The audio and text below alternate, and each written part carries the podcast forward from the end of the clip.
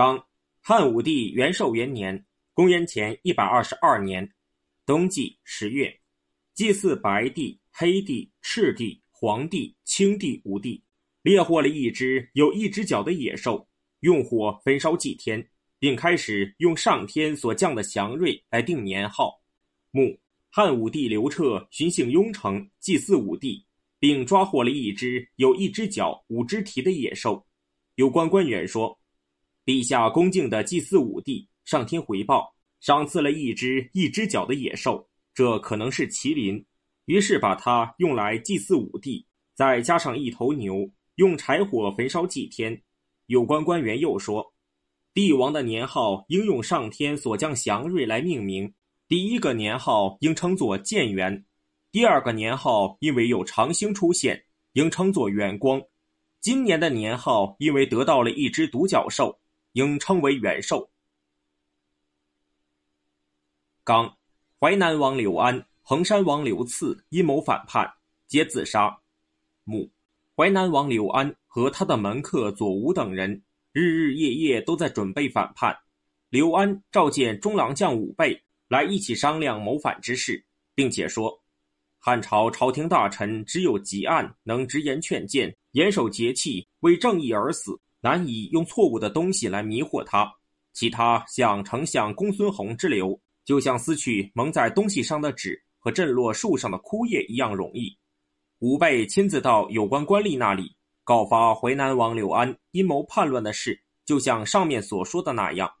汉武帝刘彻派遣宗正前往处置刘安，还没有到达淮南国，刘安就自杀身死，其他所有和刘安谋反的人一律灭族。并在衡山王刘赐的儿子刘孝家里抓获陈喜。刘孝听说法律规定，先自首的可以免罪，于是首先去告发了和他一起谋反的陈喜等人。公卿们请求逮捕刘赐治罪，刘赐自杀身死。刚夏季四月，立皇子刘据为太子。刚五月三十日，出现日食。刚，汉武帝刘彻派遣博望侯张骞出使西域，开始与滇国来往，又经营西南夷。墓，当初张骞从月支回到国内，全部向汉武帝汇报了西域各国的风土习俗，说：大渊国在汉王国的正西方，大约有一万里远，他们的风俗是过定居生活，耕种田地，那里盛产好马，有城郭房舍。在它的东北面是乌孙国，再往东是于田国，在于田国的西面，河水都向西流，流入西海；在它的东面，河水都向东流，流入盐泽，盐泽水渗入地下。在盐泽的南面就是黄河的发源地，盐泽距长安约有五千里。匈奴国的右边位于盐泽以东，到达陇西郡的长城，南面和羌族接壤。恰好把汉朝和西域的道路隔开。乌孙、康居、兖蔡、大月支等，都是逐水草畜牧而迁徙的游牧民族，他们的风俗习惯与匈奴相同。大夏在大渊的西南面，那里的风俗与大渊相同。臣下在大夏时，曾经见到用琼都产的竹子做的手杖，蜀地产的布，臣就问他们：“你们是怎么得到这些东西的？”他们说。在渊都国买来的，渊都国在大夏东南约几千里的地方，那里的风俗习惯与大夏相同。估计大夏距汉王国约一万二千多里，位于汉朝的西南面。现在渊都国又位于大夏国东南数千里，那里有蜀郡出产的东西，说明这里距蜀郡不是太远。我们出使大夏，如果经过羌中就很危险，稍微偏北一点。就会被匈奴抓获。如果经过蜀郡，应当距离近一些，并且没有敌寇。天子听说那些国家出产很多奇异的东西，武力又很弱，他们很喜欢汉王朝出产的货物。如果能够确实用道义使他们臣服，那就会扩大上万里的土地。经过多次翻译，招致异域外国，四海之内都接受汉王朝的威德。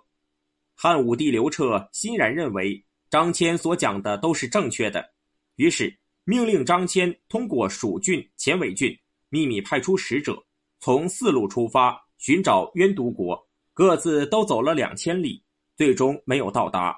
于是开始到达滇国，又重新经略西南夷。刚，汉武帝元寿二年（公元前一百二十一年）春季三月，丞相公孙弘逝世，任命李蔡为丞相，张汤为御史大夫。刚，任命霍去病为骠骑将军，进攻匈奴，打败了匈奴，越过胭脂山。到达祁连山后才返回。穆任命霍去病为骠骑将军，率领一万多骑兵走出陇西，向匈奴发动进攻。转战六天，越过胭脂山一千多里，斩杀俘虏很多人。夏季，霍去病又向匈奴深入了两千余里，一直到达祁连山，斩杀俘虏了更多人。汉武帝刘彻给霍去病又加封了五千户蔡邑。这个时候。一些老将领们都不如霍去病，因此霍去病一天比一天受武帝刘彻信任，他的权力几乎和大将军卫青一样。刚，秋季，匈奴浑邪王投降汉朝，汉朝设置了五个属国来安顿他的部众。母，匈奴单于对浑邪王、休楚王被汉朝斩杀俘虏了数万人感到非常生气。打算把他们召来杀掉，浑邪王和休楚王感到害怕，谋划投降汉朝。后来休楚王感到后悔，浑邪王杀死休楚王，合并了休楚王的部队，一起投降汉朝。汉朝派出两万辆车前往迎接浑邪王，由于县官没有钱，只好从老百姓那里租马。有的百姓把马藏匿起来，因此就没有准备齐全马匹。汉武帝刘彻非常生气。想把长安县令杀掉，右内史吉案说：“长安县令没有罪，只有把我杀掉，老百姓才肯把马牵出来。况且，匈奴浑邪王背叛了他的君主而投降汉朝，何至于搞得中国穷困来侍奉夷狄之人呢？”汉武帝刘彻没有回答。后来说：“我很久没有听到吉案说话了，他今天又在胡说八道。”不久之后，就把浑邪王等投降的人。分别安置在延边五郡原来的要塞之外，根据他们过去的风俗，习称为五个蜀国。修出王太子密堤被送到官府做奴婢，派他去黄门养马。有一天，吴帝出游吃过饭后，想看看少府黄门的马匹，后宫美女站满了两旁，密堤等十几个人牵着马走过殿下，这些牵马的人没有一个不偷偷看后宫美女的。到密堤牵马过殿下时，只有他不敢窥视美女。密堤高八尺二寸，容貌非常严肃。他所喂养的马又肥又大，吴帝对此大为惊异，当天就任命他当马监官。后来就一直提升到侍中、驸马都尉、光禄大夫。武帝刘彻非常信任和宠爱他。皇亲贵戚们私下都抱怨说：“陛下胡乱得到一个胡人，竟然使他显贵。”武帝刘彻听说之后，对密堤更加厚待，因为修楚王曾经制作金人来祭祀天主，所以就赐密堤姓金氏，叫做金密堤。刚，汉武帝元寿三年（公元前一百二十年）春季，东方出现彗星。刚，秋季，山东发大水。把那里的贫苦百姓迁移到关西朔方。刚开凿昆明池。母汉武帝刘彻将准备讨伐昆明，因为昆明有滇池，滇池方圆有三百里大，于是就在长安开凿了昆明池来练习水上作战。刚在沃洼水中获得神马。母这一年。在沃洼水中获得神马，武帝刘彻正准备设立乐府，等获得神马之后，就以它为题材谱成歌曲。即按说，凡是君主制作乐章，对上又继承祖宗的传统，对下又起到教化百姓的作用。现在陛下获得神马，又作诗谱歌，在宗庙里演奏，先帝百姓难道能听懂唱的是什么音乐吗？武帝刘彻没有说话，但内心大不高兴。武帝刘彻招纳士大夫，经常感到不满足，但是他的性格非常严肃苛刻。尽管是平素所喜爱和信赖的人，如果稍稍违反一点法令，就审讯处死。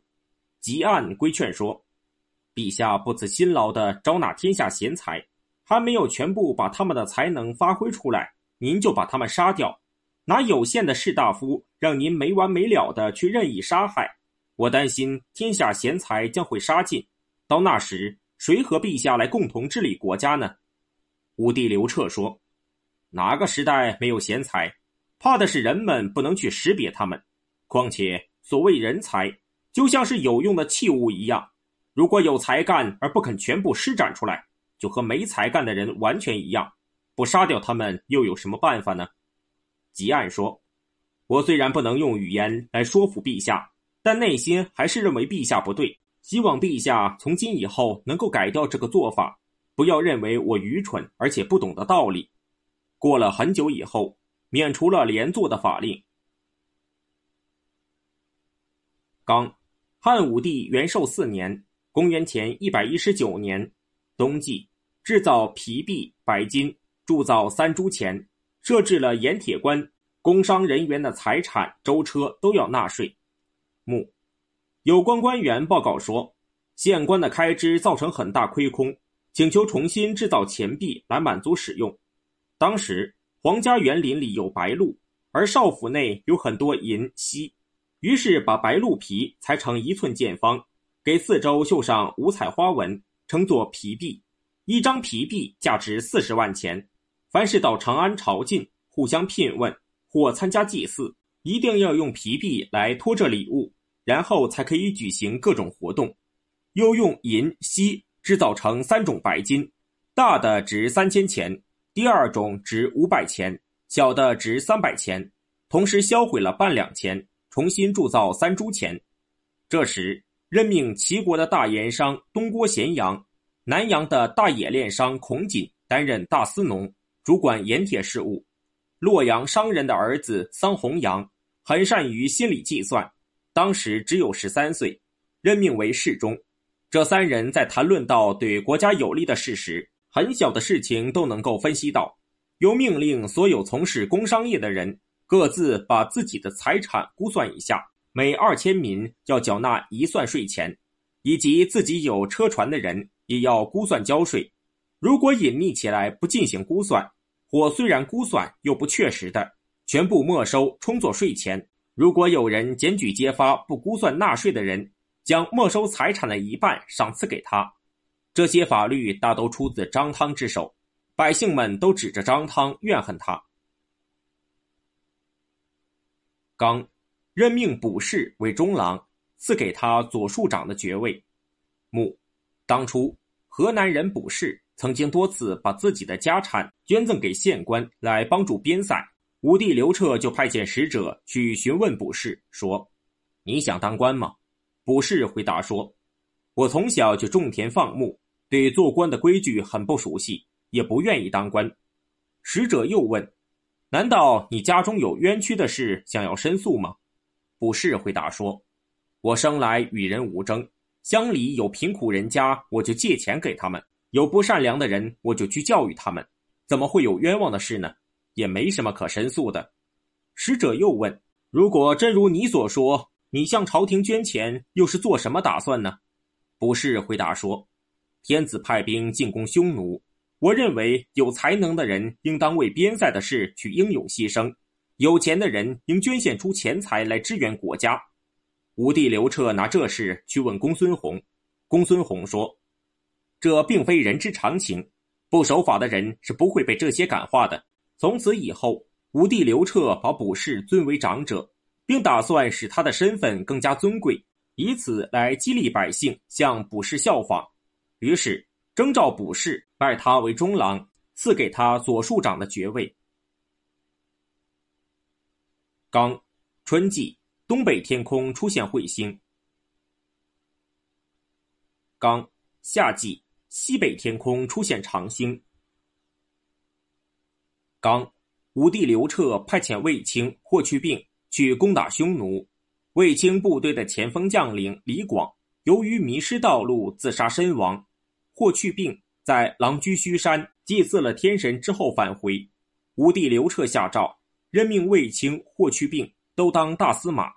母，吴帝刘彻和诸位将领商议说：“赵信为单于出谋划策，经常认为汉朝军队不能够越过沙漠，也不敢在那里稍作停留。这次派士卒大举进攻。”以这样的势力，一定会得到我们想得到的。于是命令大将军卫青、骠骑将军霍去病各自率领五万骑兵，而敢于深入乱境、奋力作战的士卒都由霍去病率领。霍去病从代郡出塞，卫青从定襄出塞，李广为前将军，公孙贺为左将军，赵翼基为右将军，曹襄为后将军。他们都同属大将军卫青统帅。卫青走出塞外以后，捕获了一个俘虏，从而了解单于居住的地方。于是他亲自率领精锐部队直奔单于住所，而命令前将军李广和右将军赵义基合并，从东边的道路进发。李广亲自请求说：“我的部队是前锋部队，况且年轻时我就和匈奴作战，今天才得到一个独当单于的机会，我希望把我放在部队前面。”先为汉朝效死，大将军卫青曾秘密接受了武帝刘彻的告诫，认为李广年纪已老，命运不佳，不要让他单独抵抗单于。但李广仍然亲自向卫青请求，卫青没有听从他的要求。李广没有向卫青行礼，站起来就走，脸上显出很恼怒的样子。卫青穿过沙漠之后，发现单于的军队正列阵等待。正巧太阳快落山的时候，刮起了大风，大风卷起的沙粒打在士卒的脸上，两军互相都看不见。汉军更加放纵左右两翼军队包围单于的军队，单于部队突破包围逃了出去。汉军派出轻骑连夜追击他们，但没有抓获单于，捕获和斩杀的有一万九千多人。李广和赵翼基的军队由于没有向导，迷失了道路，误期迟到。卫青派遣长史急速责成李广到幕府回答失期原因。李广对他的部下说：“我已经六十多岁了，不能再面对这些舞文弄墨的官吏了。”于是拔刀自杀。李广为人廉洁，收到赏赐之后就分发给他的部下，饮食经常和士卒们同甘共苦，士卒因此也爱护他，并乐意接受他的指挥。赵义基被免了官，应当处以死刑。后来缴纳赎金，贬为平民。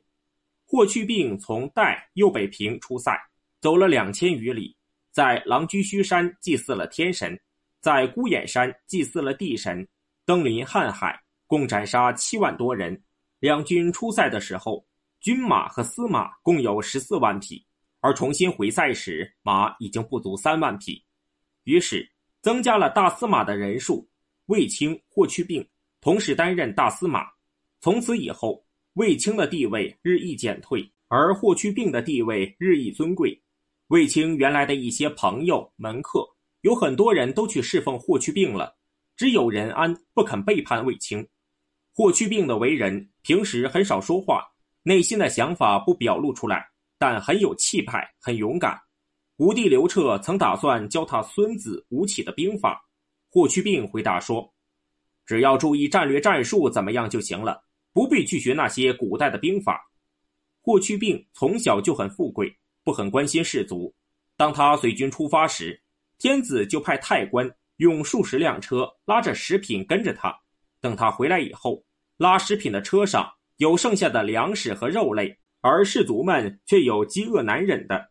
他们在塞外时，士卒们缺乏粮食，有的不能振作，而霍去病却还挖地、修球场、踢球。好多事情都像这样，卫青为人仁慈，爱护士卒，遇事能够退让。他用和蔼柔顺的态度来博取武帝刘彻的喜欢。两个人的志趣品德就是这样。这时，汉朝所斩杀和俘虏的匈奴人合起来共有八九万，而汉王朝死亡的士卒也有好几万。从此以后，匈奴人就逃得远远的，沙漠以南再也没有匈奴的王庭存在。刚，匈奴请求和汉王朝和亲，汉王朝派遣使者去匈奴回报这件事，单于扣留住汉朝的使者，不让他回去。穆匈奴采用了赵信的建议，派遣使者到汉王朝，用和善的语言请求和汉王朝和亲。武帝召集部下商议这件事，丞相长史任场说：“匈奴最近被击败后处于困境。”应当使他们屈服，成为臣属。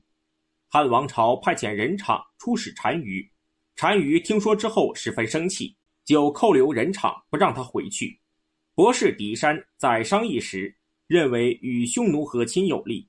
张汤说：“这是愚蠢的儒生所见，简直无知。”狄山说：“我固然很愚蠢，但很忠心。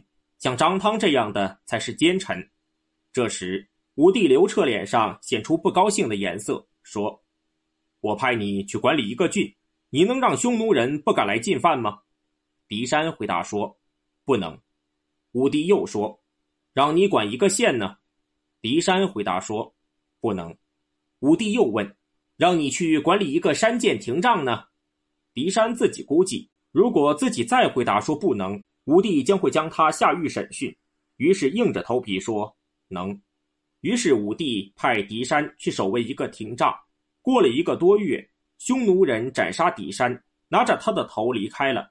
此后，官吏们都很震恐，再也没有人敢不顺从张汤。刚任命义纵为右内史，王文书为中尉。母在这以前，宁城任函谷关都尉。小官吏和百姓们出入关时，都哀嚎地说。宁可碰到正在哺乳虎崽的母老虎，也千万别碰到宁城发怒。等到义纵任南阳太守到达函谷关时，宁城站在一边迎接欢送，义纵也不给他行礼。到了郡治后，就查办宁氏的罪状，搞得宁城家破人亡。南阳地区的官吏和百姓们都不敢随便举动。后来，义纵被调任定襄太守，刚到那里的时候，乘着人们没有准备。就对狱中的重罪轻罪的犯人进行了复查，一天之内得出结论，杀死四百余人。从此以后，郡中人对义纵都不寒而栗。当时赵禹、张汤因为他们执法残酷而位列九卿，然而他们在处理政事时还是依法行事，而义纵却像苍鹰搏兔一样果断处理政事。就在这一年，吉案因为犯法被免去官位。于是任命义纵为右内史，王温书一开始任广平都尉。他在郡中选择了办事豪华果敢、无所顾忌的十几位官吏，把他们当作爪牙，让他们去随意督察盗贼。盗贼从此不敢靠近广平。后来，王温书被提升为河内太守，逮捕了郡内豪夺奸猾的人，互相牵连犯法的有两千余家。他上书请求，最大的诛杀全族。最小的处以死刑，皇帝批准后，斩杀的人流血有十多里长。时值春天，王文书跺着脚说：“哎，如果冬季再能延长一个月，我要办的事也就都办完了。”注：西汉时对死刑犯的处决一般在冬季，春季之后便不再行刑。吴帝刘彻认为王文书很有才能，于是就提拔他担任中尉。刚，方士文成将军邵翁被诛杀。穆，其人邵翁正准备到武帝那里去施展法术。武帝刘彻去参加王夫人的丧礼，邵翁用方术让王夫人的鬼魂在夜里出现，鬼魂的相貌和王夫人一样。武帝刘彻从帷帐中望见了王夫人的鬼魂，于是拜邵翁为文成将军，赏给他很多东西。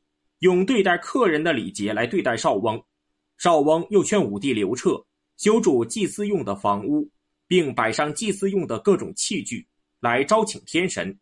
过了一年多，少翁的法术越来越不管用，于是又将法术写在帛书上喂给牛吃，并告诉武帝刘彻说：“这牛腹中有奇怪的东西。”杀死牛一看，果然得到帛书，帛书上讲的话很奇怪。吴帝刘彻认出这是少翁的笔迹，于是将少翁处死。刚，汉武帝元寿五年（公元前一百一十八年）春季三月，丞相李蔡犯罪自杀。墓，李蔡因为侵占了景帝坟墓外的空地而犯了法。刚，废除三铢钱，铸造五铢钱。刚，任命汲黯为淮阳太守。母，此时民间有很多百姓盗铸钱。原来楚国的地方尤其严重，于是征召汲黯任淮阳太守。汲黯流着泪对武帝刘彻说：“我常常怀有报效您的犬马之心，因为病得很重，不能出任淮阳郡守。我希望担任中郎，出入于宫禁，时宜不过，这是我的一点希望。”吴帝刘彻说：“你是瞧不起淮阳郡吗？我不久就会调你回来。”只是淮阳郡的官吏百姓关系不够协调，我只能借重于你的威望。你可以躺在床上治理淮阳。吉案告辞出来之后，去见大行李希，说：“我被放逐到了郡里，再也不能参与朝廷的议政了。”后来，吴帝刘彻让吉案享受诸侯国相的待遇，在淮阳居住。十年之后，吉案死在地方。刚，夏季四月，任命庄清敌为丞相。刚，汉武帝元寿六年（公元前一百一十七年）冬季十月，降雨，水不结冰。刚，吴帝刘彻派遣使者去管理郡国的民钱，处死右内史义纵。母，武帝刘彻下达算民令，而且尊崇卜筮。但百姓始终没有分出一些财产来辅助县官，于是杨可告发民间逃避民钱十分严重。杨可告民的事遍及天下，中产人家以上大抵都被告发。杜周在处理此事时，很少有人得到平反。于是武帝又派遣御史、廷尉正、廷尉监去处理郡国关于民钱的事，得到民财和奴婢数以亿万计。得到的田宅也和这一样，在这种情况下，做买卖的中产人家以上都被迫破产，百姓们偷偷吃好的、穿好的，也不再积蓄家产。内史义纵认为这是扰乱百姓，他率领部下逮捕了那些被杨可易使的人。武帝刘彻认为义纵抗拒圣旨，阻挠公事，于是将义纵斩首示众。刚。秋季七月，大司马、骠骑大将军、冠军侯霍去病逝世。刚，大农令严毅被处死。母，当初严毅因为能够廉洁正直，被升任到九卿。吴帝刘彻已经决定制造白鹿皮币的时候，询问严毅的意见。严毅说：“现在各王侯朝贺用的礼物都是白色的玉璧。”价值只值几千钱，而这白鹿皮币却价值四十万。用白鹿皮币去垫着白玉璧，主次很不相称。吴帝刘彻听了之后很不高兴，有人告发严毅，其他违法的事。吴帝刘彻派张汤去处理。严毅和客人说话的时候，客人谈到了算民令、告民令等刚刚颁布的时候有些不恰当的地方。严毅当时没有应和。只是微微的撅了撅嘴唇，张汤上奏说：严毅见法令有不恰当的地方，不到朝廷里陈述，反而在内心里非议，应当处以死刑。从这件事之后，汉王朝就设立了有关腹匪一类的律令，而公卿大夫们只好谄媚奉承以求得保身。